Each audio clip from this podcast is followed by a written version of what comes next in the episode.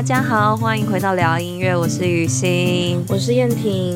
那今天呢，我们就来到泡泡龙族群和创造性艺术治疗工作的最后一集。敲完噔噔噔噔，就是 终于来到这一集了。来到最后一集，大家听完就结束了，不会再有下一集。有了，我们之后之后 之后再录其他的主题啦，再跟大家分享。对对对啦，可是这个这，这也算是一个我们某一种坚持，就是有种地毯式的分享，很坚持哎、欸。对，我们真的是地毯式，因为就觉得我们当时在想架构的时候，已经把这个。呃，五部曲、嗯、就是想好了，对，然后就觉得每录一集就觉得已经掏心掏肺到一个，我们还有下一集，是这个心情啊，呀、yeah，所以所以这一集就是和大家分享我们两位治疗师呃和泡泡龙族群工作一路以来的一些反思啊，然后我们自己实际的经验。还有，我觉得很重要的是我们的学习啦，因为这不是一份容易的工作，所以在过程当中，我们都遇到了一些不管是个人或者是专业上的挑战，所以在这个过程中，呃，现在比较像是一个回顾式的去，嗯，嗯回想我们经历了些什么，嗯、然后也许呃可以怎么样的更好的去准备。对啊，也就是希望大家跟我跟着我们一起成长啦，这样子。真的，呃，今天可以就是稍微分成三个面向来跟大家讨论好了，就是呃，一个是治疗师呃进入这个工作前的内在准备，然后还有外在有什么样的准备，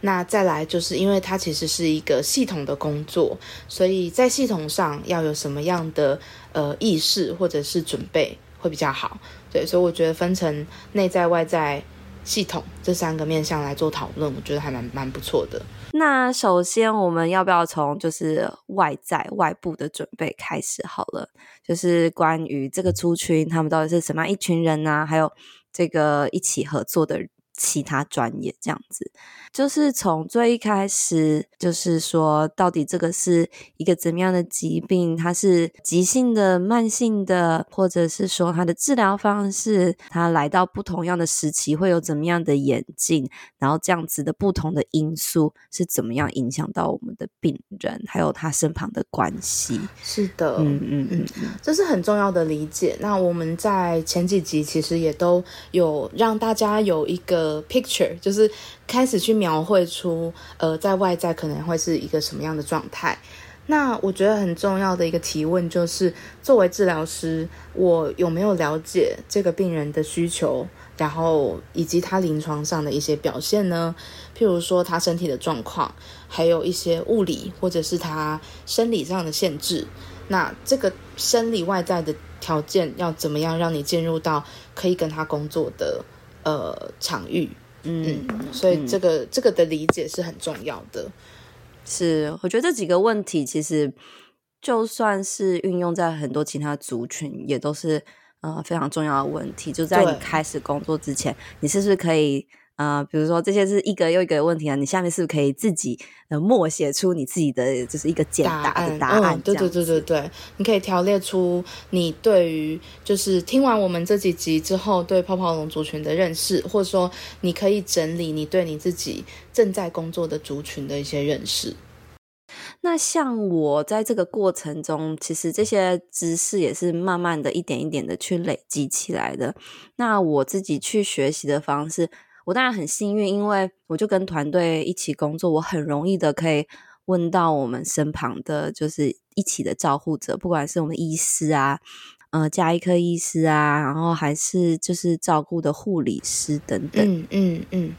那另外一部分的话呢，我也是会去，呃，有机会的话，比如说。有 EB 的研讨会啊，还是有一些影片啊，这个也是我会需要自己主动去找来吸取一些这样相关的知识，因为，嗯，我们也提到说，不同的年纪、不同的类型，其实表现都不太一样，这些都是真的要花一点点时间去去做功课这样子，所以我觉得多问其实是蛮蛮好的，因为。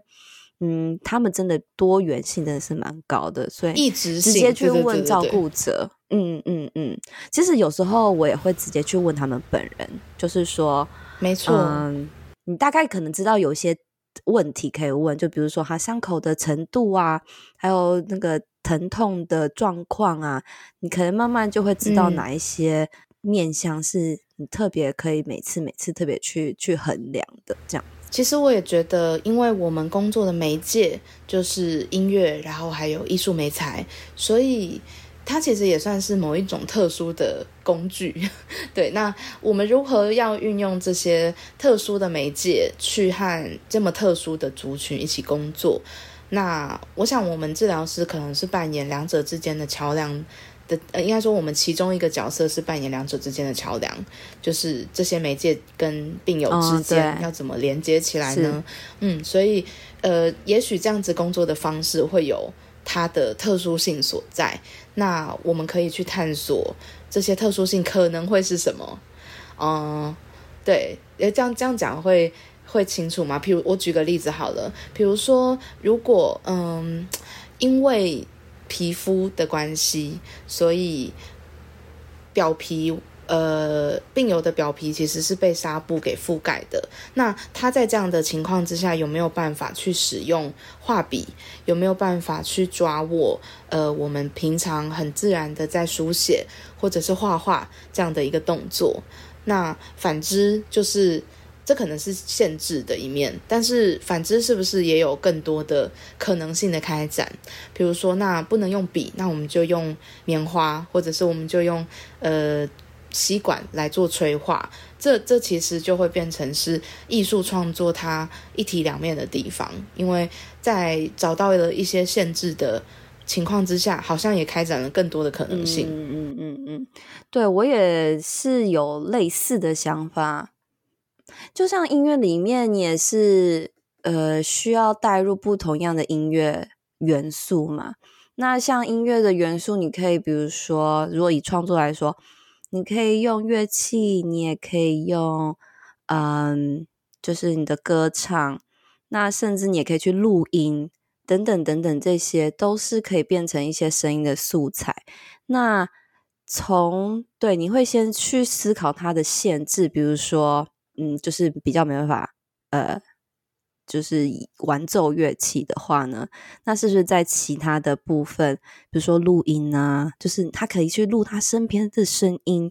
呃，去收集声音，这是他可以办到的。然后或者说他的歌唱，然后你怎么样去，诶，去拓展这些元素，是也可以就是提供非常丰富的这些音乐素材。就是类似像这样子的一个嗯想法，就是需要去转个弯，就比如说哪一些真的没办法，可是哪些还是可以去更拓展它的那个丰富性，这样子。嗯，我很喜欢你说“丰富性”这几个字，觉得它其实是有很多的可能性的。呀呀呀！所以，呃，我们在准备自己的时候，也可以先让自己去探索，呃，艺术创作或音乐创作的各种可能。然后，我们也来想想说，呃，那以音乐或艺术的媒材介入，跟病友合作是有怎么样的特殊性的？对，因为像我突然想到，就是我以前会，嗯，会提供很多样，就是我的，呃，不晓得，诶，这可能是我。比较就是 by default 会做的事情。当我不晓得这个人想要做什么选择的时候，我就会拿出很多样多样性的选择。可是呢，对于我们病人，有时候一开始其实这这个嗯、这个操作可能就不是那么适合，因为他在很多这些先天上的行为的这个限制，就代表他没办法那么多样性了。就是乐器上面真的是没办法那么多样性。那我要去思考我在哪一个。可能分类下面的音乐，要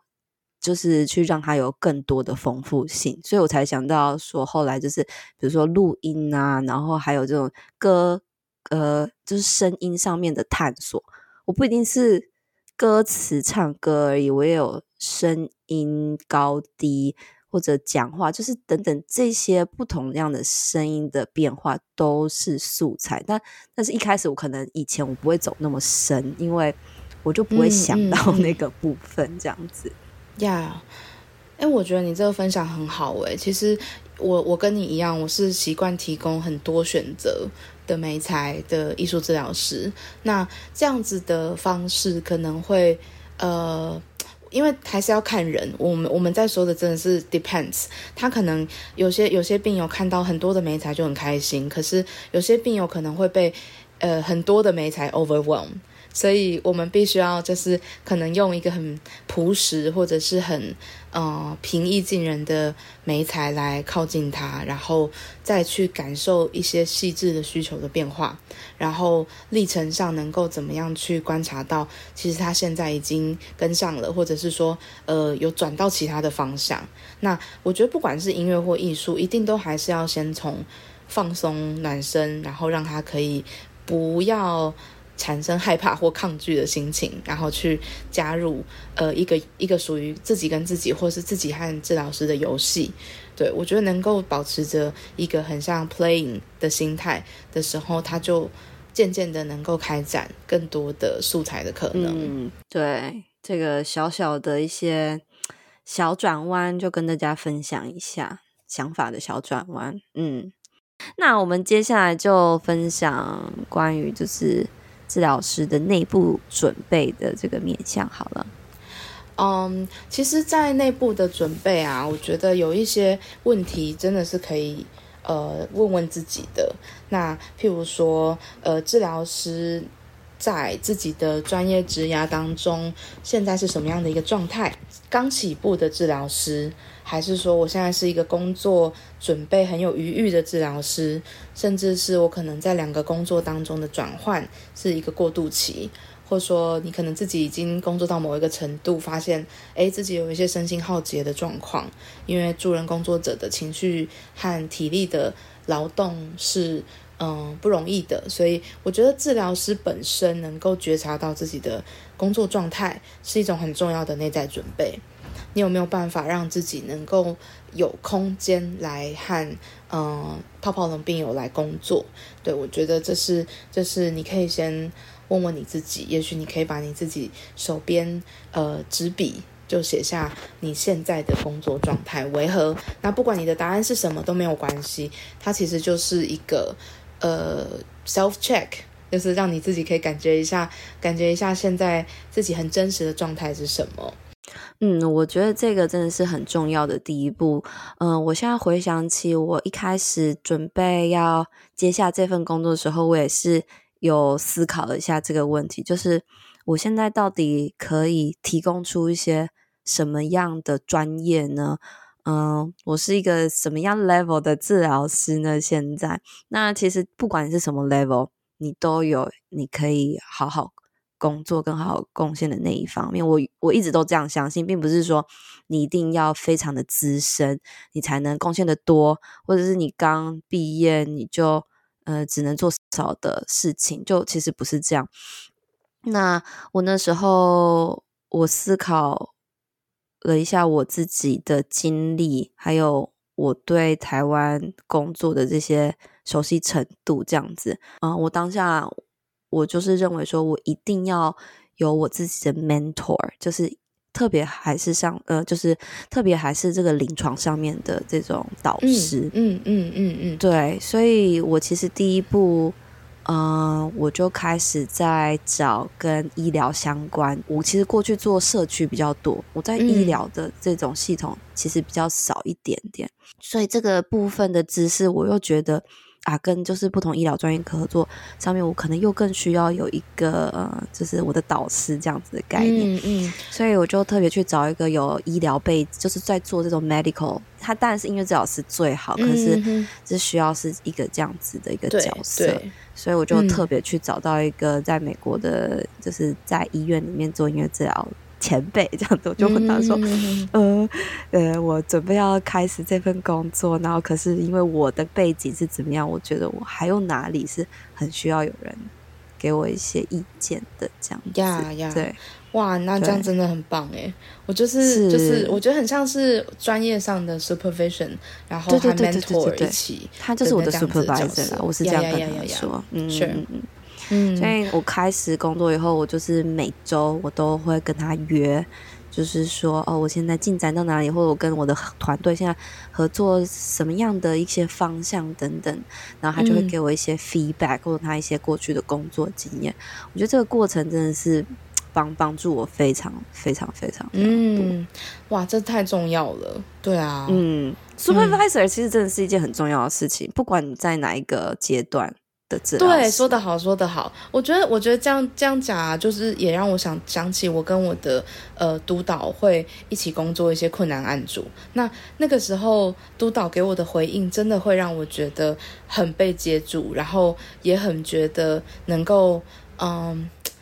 更好的去看见自己一些没有看见的盲点，那这些盲点其实也就是我觉得也是内在准备很重要的一块，因为很有可能其实你自己内在的一些议题，或者是你自己卡关的地方，是你自己都没有意识到的，但它会因为临床的工作其实是很直接的服务，它会被 trigger，然后它就会浮现上来，但那个浮现上来可能就会是一种。嗯我们俗称的 acting out，就是你会你会做出一些你自己可能就不是很理解，或者是一些非理性的行为。对，那但但这个时候，如果透过跟你的自己的同才，然后你的督导一起讨论这些工作的内容或状况，我觉得就可以更好的发现，哦，原来这些是你自己的一些议题。然后呃，在心里面其实你有感觉到这些，但是你没有办法。为他们命名，就是 name them，所以在一起讨论的过程当中，其实就能够更好的看见自己的状态，然后准备好自己更好的去跟病友工作。至少这是这是我觉得啦，一路以来很重要的经验。那像刚刚雨欣说的也是，对。对啊，嗯、真的是要太强调强调这件事情了。虽然我们前面讲了超多，就是我们真的做了这个工作，可是后面一直让工作不停的一直呃前进，很大的一个支持跟推力，嗯、绝对是我们的这些督导跟 supervisor。哦，对我来说的话，其实其实还有雨欣啦，因为我我、哦、我常常抓他讨论讨论事情。因为我们就是同一个就是工作族群嘛，所以就比较好讨论。就是还有 peer supervision 也是很重要。对啊，对啊，真的。对，那这这其实等一下放在那个系统准备上面上面来分享。对，但是我觉得其实还有一个内在准备，就是作为一个治疗师啊，我我我其实会意识到泡泡龙族群他们嗯有着一些。人际互动上的特殊性，那不管是他们的社会化，或是依附关系，或者是嗯，他怎么看待他和这个社会之间有没有必要或有没有需要去互动，我觉得都很特别，所以无法避免的，其实他会触碰到我们在执行专业工作当中的治疗界限，或是治疗伦理的这个议题。那我们要怎么维持工作品质？我觉得是治疗师很重要的内在准备耶。嗯，真的，真的，我觉得内在准备有时候也是一直回来去看什么东西真的是最重要的，然后安排出你的这个 priority，你的优先。比如说，呃，对我来讲，这个专业伦理就是很重要的一件事情，因为我想要让这件工作是做得比较长久的嘛。没有什么东西是永远可以一直下去的。可是，当在进行治疗的时候，它其实就是一个开启了，就是开始，它是会一直进行下去的。我都是以这样子，呃，比较远的角度在看待我的工作，所以要怎么样让自己可以保持一个可以继续工作的状态。呃，不管是工作的想法，还是自己的状态，或者是说跟就是你的个案之间怎么样去加深，就是彼此的这个信任，呃，我觉得其实都不容易。如果你要让他以这个长久的发展的这个角度去看的话，这个治疗关系其实一开始就是会被定义是其实是可能是比较长期的。所以如果是这样子的一个族群的话，我觉得大家在内部。方面的这个准备，嗯，就是可能要要从这样子的一个角度去思考自己。真的，嗯嗯嗯，我觉得这这点真的是太重要了。对啊，然后我觉得这真的就是如何在 practice ethically，就是在专业伦伦理的框架之中去安全的工作，那还要去好好的呃适时的 zoom in 跟 zoom out 去看待自己工作的视角，然后。所处的位置，你是在面对着你的病友，还是他身边的支持系统，还是你在跟不同的专业工作？对，我觉得每一个视角其实都会微微的有一些，反正就是会一直不断的需要思考啦。对啊，嗯，所以我觉得内在的准备就是大概有这些，对啊。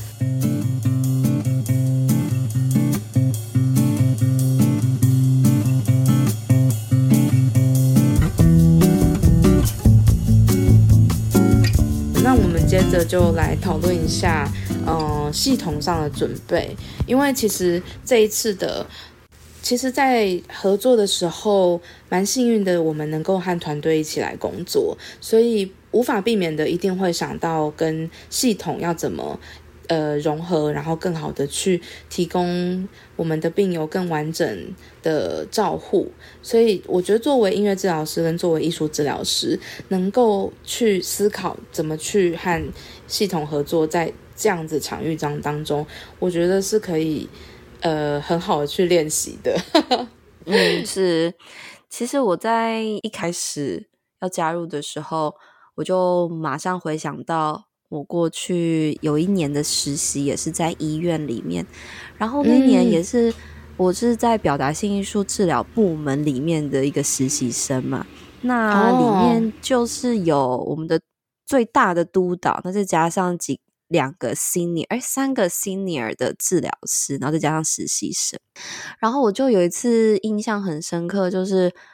我们最大那个督导就是叫大家都来开会这样子。我就是他们是开一个部门的会议，没有其他人哦。可是呢，我们的督导就是要告诉我们说，他去跟其他部门开完会以后，我们的公司，他就就他那时候他就叫我们的医院叫公司，他说 公司要要他的员工知道什么事情。对，然后我就其实印象非常深刻，因为那天我们治疗诶，那个督导他就跟我们讲了一下。我们医院的那个盈利的成长，我想说，哇哦，我不是治疗师，我我不是 那个治疗师实习生吗？我为什么要知道那个盈利的成长啊？还有就是到底收入还是捐款什么，到底是怎样？就是我到底为什么知道？然后真的，嗯，我就是其实有一点点小 shock，我想说为什么他要教我这件事情？可是呢，他那时候其实有就有点像是他想要预备我们一种看事情的角度，就是看待自己这个位置的角度。欸、对，就是你到底这个 position 是怎么被创造出来的？你钱哪里来？或者说你的需要哪里来？到底谁要你之类的？嗯，对。然后其实，在那时候他。因为他讲的这些讯息都跟我们的存亡有关系，完全呢、欸，对啊，所以你你理解了，反而对啊，很很值得听。对，就是你当你理解的时候，你就知道哦，谁是重要关系人。对，就比如说，对你的重要关系绝对是你的个案，你的病人，你当然一定要服务他们嘛，就是你存在本质就是这个。可是呢，这样子的一个讯息，哎，不是说讯息，这样子的一个服务的内容或者服务的结果。还有谁也需要知道？嗯，说还有谁也在这样子的一个照护里面，对他，他才会是一个连起来的网。影响到谁？嗯，对对，就是你做出的这一份贡献，还会影响到谁？嗯，还会影响到其他哪些专业？就是跟一起跟病病人服务的专业。对，我就是，我觉得那个其实真的是一个很重要的一一，他给我的这个视角是一个还蛮看事情。就是我看待我自己的专业，有全新的一个角度，嗯、就哦，原来我影响的真的不是只有我现在服务的对象，嗯嗯、我还有很多人。然后，那简单来说，就是一整个团队或者整个公司，对啊，对啊，对啊，真的，对，真的。那其实我觉得我那个督导很重要，告诉我就是你一定要知道你自己的贡献在哪里。嗯，那我不管怎样，你都一定要相信你自己对你的公司啊，他那是当然是说公司，或对你的团队有一个。无可被取代的贡献，嗯、就是你需要知道那个到底是什么这样子。呀呀，对，哇，讲得超好的，对，所以我我我我大概简简 summarize 一下，其实就是。作为一个治疗师，或是作为一个能够和团队合作的治疗师，除了要能够看见并且回应个案的需求之外，其实你也要能够在自己的位置上看见团队的需求跟回应那个需求。所以在过程当中，其实会不断的产生各式各样的调整，然后你的。呃，连接其实也不会只限于跟你的案主和你的服务对象，反而是在团队当中，你的连接，你的每一个连接都会是呃和团队呃也有能够产生网络的一个很重要的因素。当你会知道你自己的位置跟你自己的可以的付出，然后你又呃保持沟通的畅通，其实我觉得这样子在团队工作当中，每一个角色都能够发挥他们最好的的。任务，然后我觉得还要很主动的去行动，然后去寻找一些呃新的可能性。譬如说，我们如果跟不同的专业在对话的时候，我们可能会分享自己在专业当中看见的视角，但是没有跟对方说的时候，我们其实就不会知道对方的视角是什么。那我们也不会有新的可能性，或是一些新的决定跑出来。如果我们发现一个很重要的东西，然后我们两个人都觉得，哇，这个真的应该要去做，那我们下一步决定可能就会是这个应该要被带到更大的 team meeting 去讨论，然后接下来我们才能够执行出更符合个案需求、当下需求的一个决策，或是一个新的方向的拟定。所以我觉得这些过程当中一直都是保持着动态的。嗯，对啊，我其实也很想要分享一个其实蛮简单的 mindset，就是。我们对于我们的病人当然是提供服务、提供帮帮忙嘛。可是对于我们的同事、同仁来说，嗯，其实你对他们也是很重要的一个支持，就是你怎么样帮助他，帮助你把你的工作做好，那你反过来，你也是要去帮助他们把他们的工作做好。如果这个病人接下来要接受治疗的话，那你是不是身为一个治疗师，你可不可以在这个过程中帮助这个病人好好的接受治疗？不管是他的，不管一开始担心害怕，然后中间遇到一些身体不适的表达等等，到后来的一些其他的，嗯，可能，嗯。在过程中，可能还是很需要讨论到的一些呃问题，是不是在这中间，你就可以变成一个去让过程更 smooth 的呃一个专业这样子？就是你可以从你的角色去加入，你是支持整个团队的这个角色，你你可以去发现，其实你可以做的事情，你可以带出来的贡献，会比你想象中的还更多。没错，没错。嗯，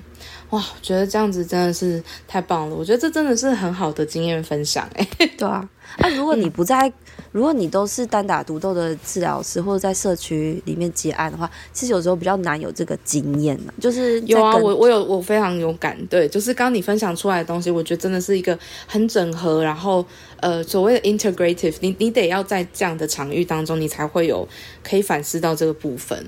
对，就是刚好有这样的经验。那其实不是说每一份工作都很需要，只是如果你来到一个这样子一个团队，然后刚好你是某一种专业的，就是其中一，你就是只只有你而已，你不是整一团都是很多治疗师在一起做工作，就是这个性质啊，这个工作工作的性质，如果是你是只有其中代表你自己的专业的话，你可能在合作上面会。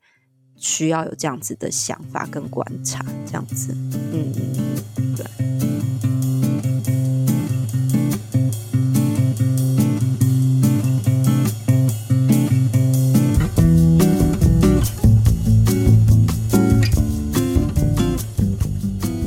那最后呢，我觉得这个这整个过程，哎，这这个旅程呢，对我来讲。一个很重要的学习，以及一直带给我很大的挑战，其实是啊、其实有点严肃啦。其实就是关于医疗伦理跟医疗专业上面的这个学习。因为其实我也才了解哦，原来在你转每一个不同的呃工作场域的时候，啊、呃，就不可避免的，你一定会碰到这样子的事情，就是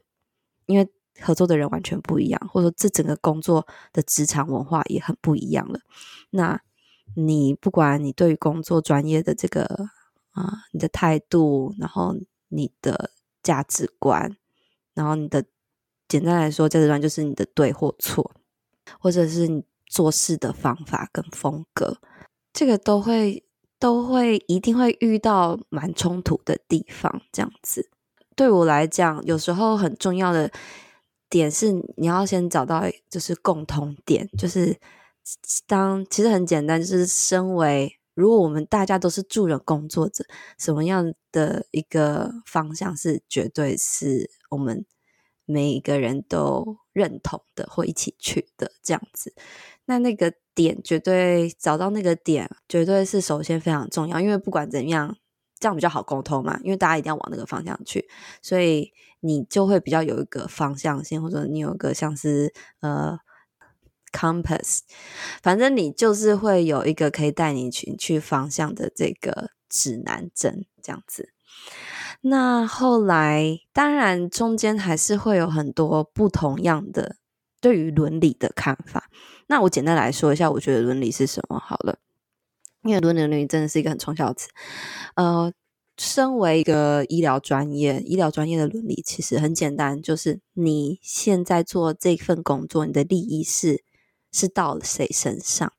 其实不管你是谁，你是助人者的话，你的利益都应该是要到你的服务对象身上。不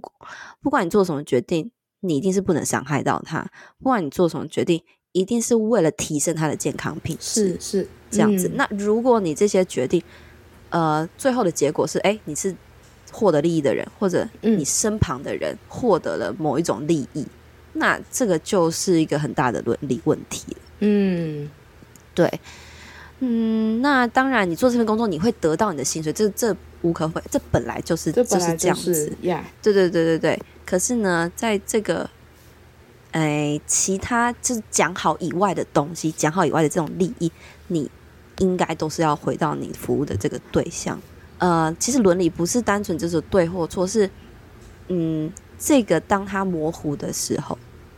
是应该要拿、嗯、拿出来讨论的，这个才是一个伦理的操作，这样子。对，Exactly，对，这就是我对于伦理的这个坚守的方式，跟我对于伦理的认识。可是，在工作上面的时候，嗯嗯嗯、我才慢慢会发现，哦，其实大家对于伦理的讨论，嗯，大家都都知道伦理的对错，可是有时候那么一点的呃出入，其实是没有那么多机会去讨论的。就是我这个，就是过去的经验让我学习到是这样。那接下来你也会慢慢发现，哦，其实就是真的是会有人跟你。有不同的，就是对于医疗伦理，甚至是专业伦理上面有不同的认知。对，对，那这个很大的不同的认知，就会让你的工作有时候开始产生有一些非常。嗯，就是挑战的部分。嗯，我觉得挑战，然后又是争议，然后 especially 如果说有一些沟通该沟通的或该讨论的，其实是并没有被提出来讨论的时候，那这样子工作起来就会蛮不容易的。可是，其实我觉得雨欣说的很清楚，诶，大概就是因为彼此的背景不同，然后你所。对于伦理的认知，其实也是不太一样的。那在这样的前提之下，我觉得我们真的很需要更多的沟通。但如果没有这样的机会，确实就会产生很多的挑战。对啊，就其实我、哎、我觉得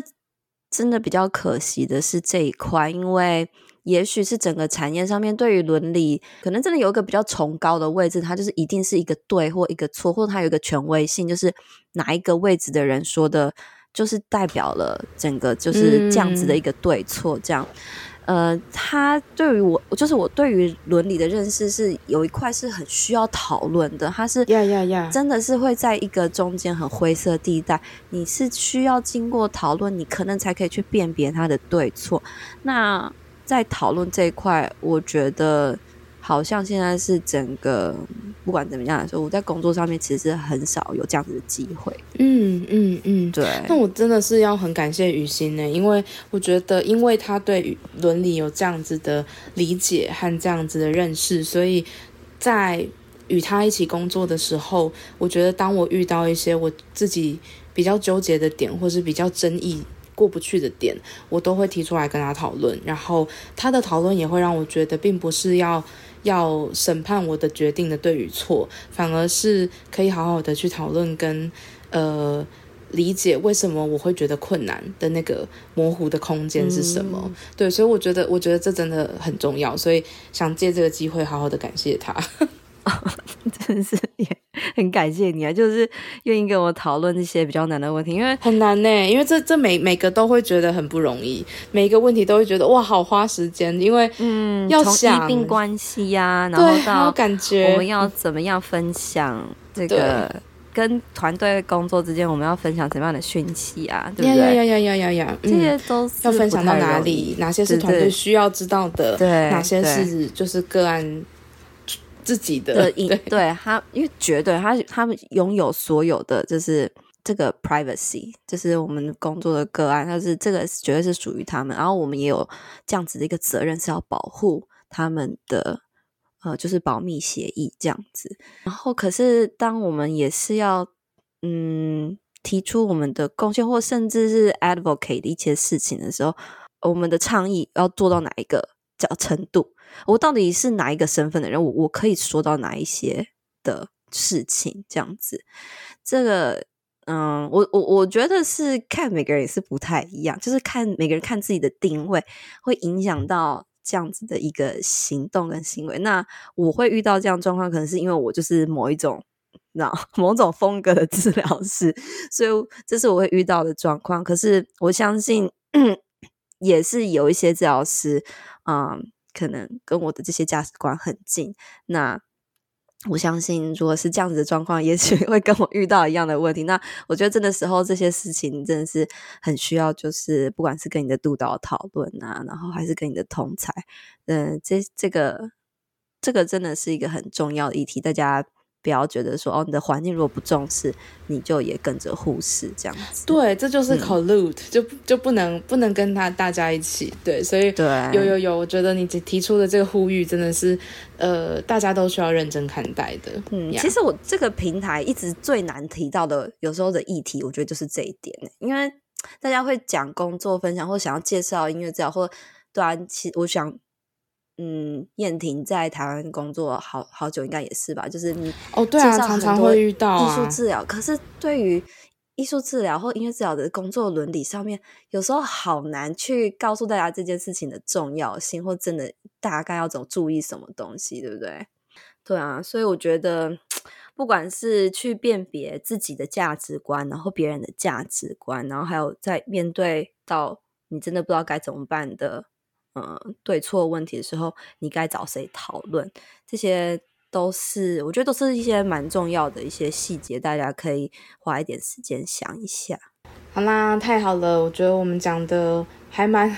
蛮多的，所以讯息量其实还蛮丰富的。那其实我觉得也很好的为我们这一路以来和泡泡龙族群一起工作当中很重要的经验，然后也有一些自己的反思。对啊，希望能够帮助到大家更了解和这个族群工作的各种面向。是啊，那其实泡泡龙这个专案呢，也是到今年就是要结束了这样子，所以就是我是说那个 funding 的部分，那其实不晓得说到底这样子的一份工作会以什么样的方式，就是罕病照护这份工作会以什么样的方式继续进行下去呢？呃，其实我现在也不是怎知道，因为我现在已经从团队的就是核心成员的身份，就是转为就是接案的治疗师这样子，所以啊、大家我们就是。继续支持，就是不管是怎么样，对于呃社会上面的弱势的工作，还有需要的啊、不管是任何族群的工作都非常重要。那这一段我们先分享了寒病的工作，可是大家也是一起继续关注，就是不管是任何弱势他们的这种。呃，选择医疗的权利，所以就是也是去继续支持呃各种表达性艺术治疗 的的发展。没错，嗯、没错，嗯，对啊，就是很也很感谢大家能够收听到这边，然后呃，希望能够让你们听到一些很真实，但是我们也很认真想要努力维持的一些工作品质。嗯，所以很感谢这位伙伴，他从一路以来真的就是像他说的这样子，好好的跟我讨论，然后也跟我分享他在里面遇到的一些困难。所以我们我我们彼此啦，因为我觉得在外部一定会也会遇到很多的。就是挑战，所以一路以来，然后到现在，我觉得我们能够去回顾这样的经验，真的都很棒。嗯、对啊，嗯、所以真的，我们帮自己鼓鼓励一下。有有有，我们好需要拍拍自己的肩膀，说完成了。那个对，鼓掌的音效。好好好好好好。对啊，好啦，哎，我想邀请雨欣，就是在我们这个系列的最后，就是为。呃，作为治疗师的我们自己，就是选一首歌，然后呃，就放在片尾跟大家一起听，好不好？那大家就继续听下去喽。